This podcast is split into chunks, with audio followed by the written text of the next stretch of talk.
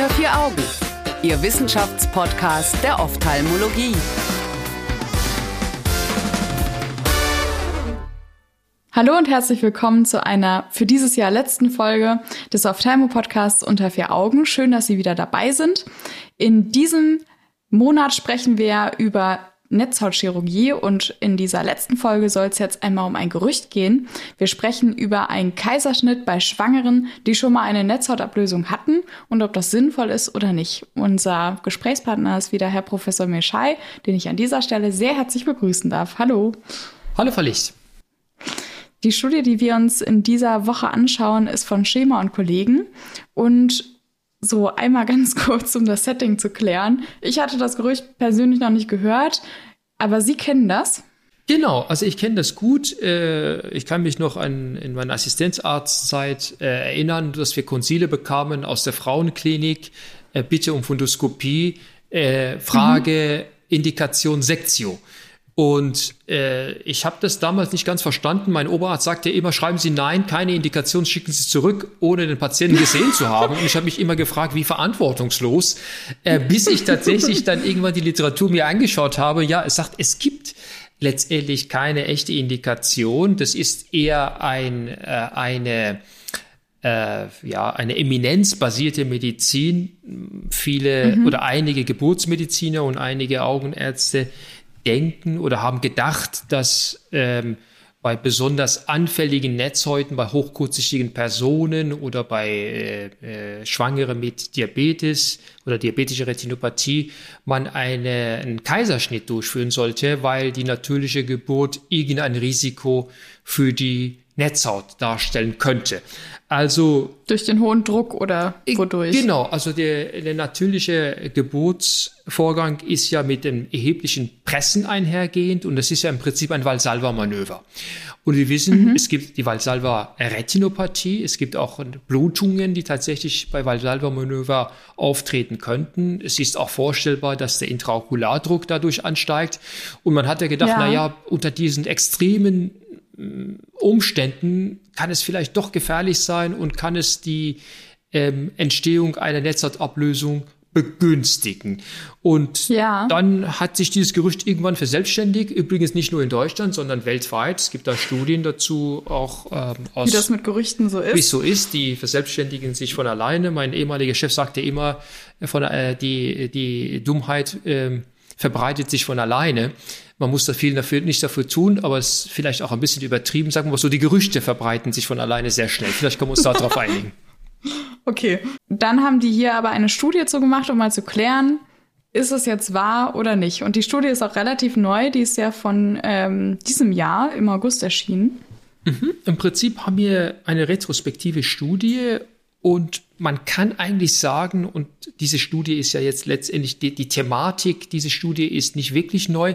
Also man kann schon, bevor man diese Studie gelesen haben, viele haben dazu publiziert, eigentlich braucht man äh, Frauen, die hochmyop sind oder eine diabetische Retinopathie haben oder periphere Netzhautdegeneration haben, die können ganz normal gebären aus ophthalmologischer Sicht wie jede andere Frau auch. Das wussten wir. Ja. Aber diese Studie hat eben, die wir vorliegen haben, die hat nochmal etwas ganz Spezielles untersucht. Die haben nämlich untersucht, wie ist das, wenn die schwangere Dame schon mal eine Netzhautablösung hatte und schon ja. operiert ist. Wie ist es dann, wenn man anschließend schwanger wird? Sollte man dann vielleicht eine Sektion machen, ja oder nein? Was natürlich auch erklärt, also die haben ja fast 1000 Frauen eingeschlossen und 66 davon haben letzten Endes die alle Einschlusskriterien erfüllt, was ich nehme mal an heißt, dass diese 66 von fast 1000 Frauen eben schwanger geworden sind, weil diese Population zwischen schon mal eine Netzhautablösung gehabt haben, was ja eher ältere Patienten haben und schon dann noch schwanger werden, ist wahrscheinlich eher klein. Genau, genau. Schwanger werden die Jüngeren und Netzhautablösung bekommen die Älteren. Also ist die Schnittmenge nicht so groß. Und ganz spannend. Also man hat tatsächlich retrospektiv Akten von 30 Jahren da in einem Haus der Maximalversorgung sich angeschaut, um eben diese Kohorte zusammenzustellen. Am Ende waren es, glaube ich, wie viele waren es? 66 äh, Patientinnen, die man identifiziert ja, hat. Ich glaube sogar, ich muss mich korrigieren, es waren 32 Patientinnen und 66 Geburten. Irgendwie sowas.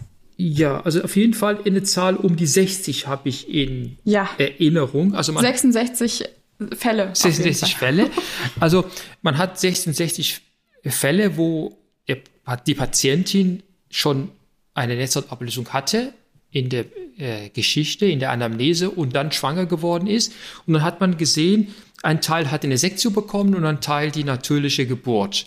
Und dann hat man mhm. geschaut, äh, gab es mehr Reablationes anschließend.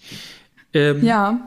Und eigentlich kann man dann auch ziemlich schnell zu dem Ergebnis kommen, äh, die Reablatio-Rate war in beiden Gruppen gleich, nämlich zwei. Zwei Damen, die eine natürliche Geburt hatten, haben eine Reablatio bekommen und zwei Damen, die eine Sektio hatten, haben eine Reablatio bekommen. Also war die Rate von Reablatio gleich. Also kann man aus dieser Studie jetzt auch keine Indikation für eine Sektio ableiten. Wann ist denn jetzt irgendwie ein Jahr oder so nach der Geburt? Ist das jetzt hoch? So zwei von, also vier insgesamt von 66? Äh, das ist nicht hoch, aber was mich etwas äh, erschreckt hat, war der Zeitpunkt des Auftretens dieser Reablation. Also alle vier mhm. sind innerhalb von 30 Tagen äh, nach der Geburt aufgetreten. Oh, okay. Also, also, irgendwas könnte es damit zu tun haben, also theoretisch. Also wissen Sie, wenn, wenn alle vier innerhalb von 30 Tagen auftreten, dann, dann sollte man schon, sollte man die Sache ja. schon auf den Grund gehen. Und ich habe für mich die Schlussfolgerung gehabt, also wenn jemand kommt und eine Ablatio hatte und fragt mich, brauche ich eine Sektio, sage ich die Antwort nein, Sie brauchen keine Sektio, mhm. aber nach der Geburt kommen Sie bitte zu einer Funduskontrolle und wenn Sie Beschwerden ja. haben, stehen Sie sofort auf der Matte, damit wir Sie chirurgisch versorgen. Womit könnte es denn vielleicht was zu tun haben? Irgendwie grundsätzlich mit der Schwangerschaft, mit Bindegewebsveränderungen oder gibt es da irgendwelche Ideen zu? Wir kommen so ein bisschen in, in, äh, in Bereich der Hypothesen rein. Also das, was ich sage, ja. ist, ist nicht, ist nicht äh, evidence-based. Was evidence-based ist, ist, dass die Körper der Frauen sich im Rahmen der Schwangerschaft enorm en, en, äh, verändert. Wir wussten, dass die Immunabwehr eine ganz andere ist, sie viel mehr toleriert. Mhm. Wir wissen auch, dass das Bindegewebe sich ändert. Auch wissen wir im Bereich der Ophthalmologie, dass Patientinnen mit Keratokonus häufig im Rahmen der Schwangerschaft eine Progression bekommen. Ach. Also es ändert sich doch was. Und es ist durchaus vorstellbar, dass sonst im Auge auch Veränderungen im Bereich des Bindegewebes stattfinden. Ähm, das will ich gar nicht in Abrede stellen, aber was ich tatsächlich klar sagen möchte, sowohl für die augenärztlichen Zuhörer als auch vielleicht hört ja auch der eine oder andere Gynäkologe oder Geburtshelfer zu. Sagen wir mal, die Wahrscheinlichkeit ist zwar gering, aber die ist nicht gleich null. Es ergibt sich aus der augenheilkundlichen Sicht keine Indikation von einer Sektio. Also wenn eine Sektio machen möchte, kann sagen, okay, ich mache das, es gibt ja auch äh, auf Wunsch äh, Kaiserschnitte, mhm. aber man darf das nicht aufs Auge schieben. Okay, okay, gut. Und Sie denken, dass diese Kohorte von, also letzten Endes waren es ja nur vier, ähm, groß genug ist, um die Frage beurteilen zu können? Nein, also da legen Sie die Finger in die Wunde. Auf der anderen Seite, die Kohorte, die man weltweit zusammenbekommt, ist sehr klein. Also wenn man sagt, ja. die haben ein, ein, ein äh, Haus der Maximalversorgung, die Akten seit 30 Jahren durchsucht und eben halt paar und 60 Fälle gefunden, ähm, befürchte ich, dass es... Die Arbeit dahinter ist ja auch echt enorm. Enorm, enorm.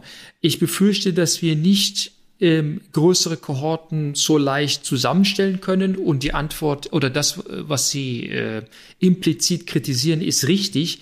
Statistisch gesehen reicht diese Kohorte nicht aus, um diese Frage eindeutig zu beantworten. Aber auf der anderen Seite hat die Sektio ja in diesen zwei Fällen die Reablatio auch nicht verhindert. Also wenn ja, ein stimmt. Effekt da ist, ist der Effekt nicht groß. Ne? Und mhm. Sektio ist ja nicht frei von Risiko, auch für Folgeschwangerschaften, für die Mobilität der Frau, für vieles. Ich bin ja. jetzt kein Geburtshelfer, äh, aber ich weiß, dass die Sektio natürlich auch ein Eingriff ist, was tatsächlich mit Problemen einhergehen sollte und für alle. Auch für Folgeschwangerschaften natürlich. Absolut. Und für alle chirurgischen Eingriffe, egal jetzt in gynäkologischer Bereich oder für augenheilkundlichen und ansonsten Bereich gilt, dass die Indikation äh, sauber sein sollte. Und äh, ja. diese Arbeit hilft uns, sauberere Indikationen zu stellen. Was für ein schönes Schlussstatement. Vielen herzlichen Dank Ihnen. Damit verabschieden wir uns aus ja, dieser Folge, diesem Themenmonat und auch ganz besondererweise aus diesem Jahr 2023. Wir wünschen Ihnen, liebe ZuhörerInnen, eine wunderbare und besinnliche Weihnachtszeit und Weihnachtsfeier und freuen uns, wenn wir nächstes Jahr wieder ganz spannend mit Ihnen starten können und wenn Sie dann wieder dabei sind. Tschüss. Bleiben Sie uns gewogen. Tschüss. Unter vier Augen. Eine Produktion der CareCom GmbH unter der Leitung von Prof. Dr. Alireza Mirshahi und Tobias Kesting.